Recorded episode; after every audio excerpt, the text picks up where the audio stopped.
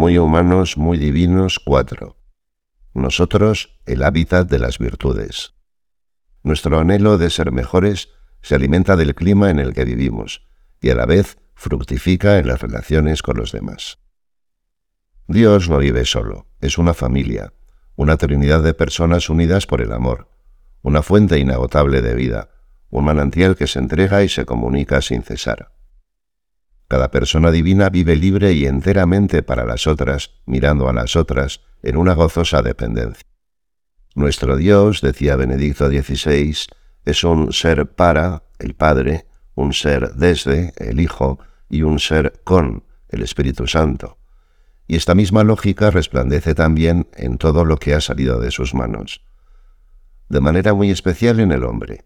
Sí, la vida trinitaria está grabada en lo profundo de nuestro ser. Nuestra existencia solo es auténticamente humana y auténticamente divina si se desarrolla según estas coordinadas trinitarias de comunión, desde Dios y desde los demás, con Dios y con los demás, para Dios y para los demás.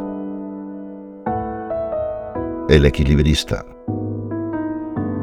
Todas las virtudes, hasta la más pequeña o insignificante, apuntan a un crecimiento en la comunión con los demás. Es cierto que en la medida en que nos proporcionan un cierto dominio sobre aspectos particulares de nuestra persona, las virtudes, de virtus, fuerza, nos empoderan. Entrelazadas entre sí, hacen que seamos más verdaderamente nosotros mismos. Sin embargo, no persiguen una perfección individual, porque la felicidad nunca es un camino aislado. Las virtudes nos hacen capaces de expresar el amor, ese amor precisamente en el que el hombre persona se convierte en don y mediante este don realiza el sentido mismo de su ser. Una auténtica virtud no se alcanza al margen o a pesar de los demás. La senda es más bien la contraria, la del crecimiento en una libertad para los demás, una libertad que nos permite comprometernos, entregarnos a quienes nos rodean. La virtud, a fin de cuentas, consiste en poseerse para darse, esa es la verdadera fuerza, el verdadero poder. Podemos imaginar a un equilibrista que avanza sobre un cable en las alturas ante la mirada inquieta del público. Día tras día realiza el mismo recorrido de un lado al otro del alambre. En él se da una mezcla de osadía y de cautela. Teme la caída, pero disfruta de la altura y del riesgo. Busca superar sus límites, y su objetivo le exige un minucioso entrenamiento. Necesita una habilidad que solo alcanzará si superando el vértigo día tras día repite el ejercicio sin detenerse. De modo análogo, para ser personas virtuosas, ordenadas o agradecidas, por ejemplo, necesitaremos vencer las resistencias con tiempo y adiestramiento. ¿Cuál es nuestra motivación para dejar las cosas en su sitio o para dar las gracias amablemente? Solo si sabemos que al principio y al final del alambre nos espera alguien a quien amamos personas que necesitan esos regalos, merece la pena arriesgarse sobre el vacío. No queremos únicamente alcanzar una armonía o una perfección individual. Todas las virtudes tienen como horizonte, pues, la apertura a los demás. Son personales y al mismo tiempo tienen una dimensión de comunión, potencian los vínculos con los demás. Ser desde, el regalo de depender. Algunos libros de autoayuda ofrecen claves para vivir en paz con uno mismo e identifican la felicidad con una vida plena e independiente, como si depender de otros fuera frustrante, algo así como una traba para el desarrollo personal. Pero si volvemos la mirada a la Trinidad, entendemos que las cosas son de otra manera. En primer lugar, Dios Hijo procede del Padre y recibe de Él todo su ser. Esta filiación lleva a Jesús a hacer en todo y con gozo la voluntad del Padre. De una manera análoga, como criaturas de Dios, y mucho más si hemos recibido el bautismo que nos incorpora a la vida de Jesús, nuestra existencia tiene un carácter filial. No nos damos a nosotros mismos la vida. Otras personas que todavía no nos conocían nos han traído hasta aquí, y de estas relaciones de filiación, hijos de Dios e hijos de nuestros padres, surgen las demás relaciones humanas, porque somos hijos, somos hermanos y somos familia. De esta manera, en lo íntimo de la persona humana se descubre una dependencia radical. Nuestra existencia se despliega desde otro y desde otros. Esta realidad es especialmente visible cuando consideramos el amor esponsal, que consiste en vivir totalmente unido a otra persona y depender de tal modo del afecto mutuo que no se puede vivir sin ella. Necesitar a los demás no estrangula, por tanto, la libertad. Al contrario, hace más valiosa a la persona, la conduce hacia una alegría más plena. Saber que he recibido amor y que puedo devolverlo llena la vida de sentido. Además, las virtudes solo pueden ser adquiridas, de hecho, en un ambiente relacional. Su hábitat es el nosotros.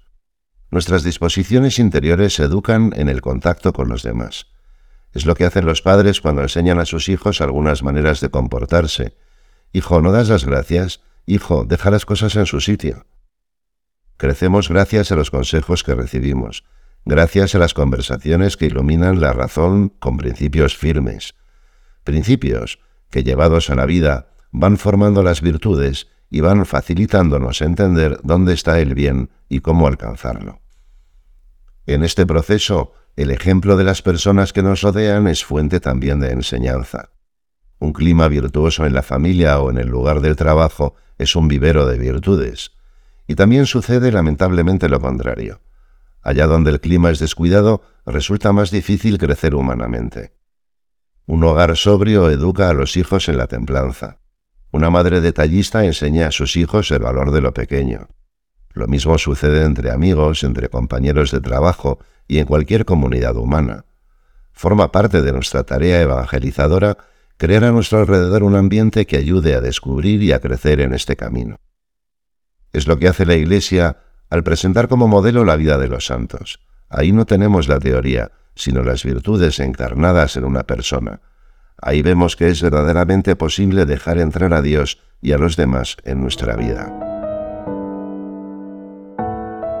Ser con la alegría de acompañar.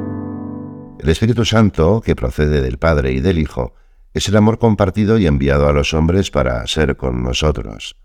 Él es el manantial inagotable de la vida de Dios en nosotros, de esa vida que sólo puede desplegarse en forma de comunión interpersonal. Así es, los hombres y mujeres no vivimos sin más, sino que convivimos. Nuestra existencia es un ser con quienes nos rodean. Solo hay vida donde hay comunión. Los vínculos que creamos con los demás son muchas veces la fuerza que permite nuestro propio crecimiento personal. Aunque algunos modos de pensar y de vivir en nuestros días nos ofrezcan un modelo de hombre independiente y en cierto sentido autosuficiente, la palabra de Dios nos dice que no somos náufragos que sobreviven en su aislamiento, sino personas necesitadas de los demás. San Pablo recuerda a los de Corinto que todos son parte de una misma unidad. Vosotros sois el cuerpo de Cristo y cada uno individualmente un miembro de él. Estamos implicados por fuertes hilos de gracia y de amor, incluso con quienes nos han precedido y con quienes nos seguirán en el camino hacia Dios. Así lo expresa el Catecismo de la Iglesia. El menor de nuestros actos hechos con caridad repercute en beneficio de todos, en esta solidaridad entre todos los hombres vivos o muertos, que se funda en la comunión de los santos. Seremos mejores en la medida en que nos ayudamos entre todos desde y con los demás. No estamos solos en el camino por adquirir las virtudes. Como decía San José María, ninguno es un verso suelto. De alguna manera nos ayudamos o nos perjudicamos. Todos somos eslabones de una misma cadena. Durante su infancia, muchos niños se divertían jugando a construir castillos con los naipes, una carta se apoyaba en la que tenía más cerca y juntas se sostenían. Encima, a su vez, se colocaban otras que se mantenían en pie gracias a las de abajo, y así poco a poco se edificaban unos castillos muy delicados que con cualquier movimiento en falso se podían derrumbar. Análogamente, también nuestra vida es un tejido de relaciones y de encuentros, un ser con los demás. Vuestra mutua flaqueza es también apoyo que nos sostiene derechos, como mutuamente se sostienen apoyándose los naipes. Es fuente de alegría sentir la cercanía de personas que nos ofrecen su apoyo y a las que nosotros también sostenemos. Acompañar a los demás y ser acompañados por ellos es el sello de una existencia verdaderamente cristiana. Pensemos en los discípulos de Maús. si no se hubieran encontrado con aquel caminante misterioso que les abrió los ojos, habrían seguido encerrados en su desconcierto. Tener personas cerca sirve de acicate para seguir adelante. Ellos nos sabrán sostener o levantar. Cuando ayudamos a otros a alcanzar la mejor visión de sí mismos, hacemos lo mismo que hizo Jesús con los dos discípulos que abandonaban Jerusalén. Rodeados de personas que nos quieren y las que confiamos, es más fácil crecer. Todas las virtudes tienen un carácter relacional, incluso las que parecen más individuales. La fortaleza o la templanza, por ejemplo, también nos dirigen hacia los demás, nos permiten compartir el bien que hemos descubierto. Las virtudes abren las puertas al encuentro generoso y nos facilitan la donación. No existen personas virtuosas pero encerradas en sí mismas. Eso sería solo apariencia de virtud. En realidad no cabe virtud alguna que pueda facilitar el egoísmo. Cada una redunda necesariamente en bien de nuestra alma y de las almas de los que nos rodean. Ser para, el gozo de servir. El Padre es el origen de la vida trinitaria. Todo en él es donación al Hijo, plenitud que sale y entrega gratuitamente todo lo que tiene con delicadezas de madre. Esta paternidad divina es la fuente de toda paternidad un don que Dios nos confía a cada uno para que también seamos origen de vida en los demás. Todos estamos llamados a ser padres o madres. Un discípulo es hijo de su maestro, un amigo es padre e hijo de otro amigo, etc. Todos somos hijos, y a la vez nos convertimos en personas maduras, en la medida en que nos preparamos para ser padres o madres, cada uno según su vocación personal. Cada persona se encuentra verdaderamente a sí misma solo cuando consigue salir de su encerramiento y darse a los otros. El Concilio Vaticano II afirma en muchas ocasiones, como repitiendo un mensaje especialmente oportuno para nuestra época, que el hombre no puede encontrar su propia plenitud si no es a través de un don sincero de sí. Solo así somos verdaderamente felices. Regalar la vida a los demás es de tal eficacia que Dios lo premia con una humildad llena de alegría y la alegría de ser para los demás se manifiesta en actos concretos de entrega, de servicio, de comprensión. Tenemos multitud de oportunidades cada jornada.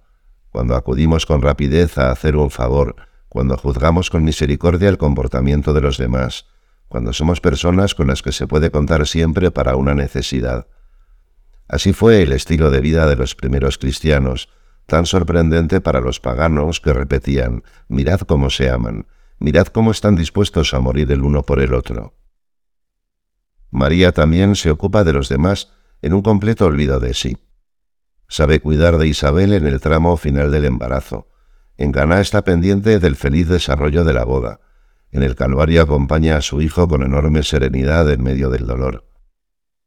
En ella encontramos seguridad y también fuerza para seguir llevando el consuelo de su Hijo a quienes lo necesitan.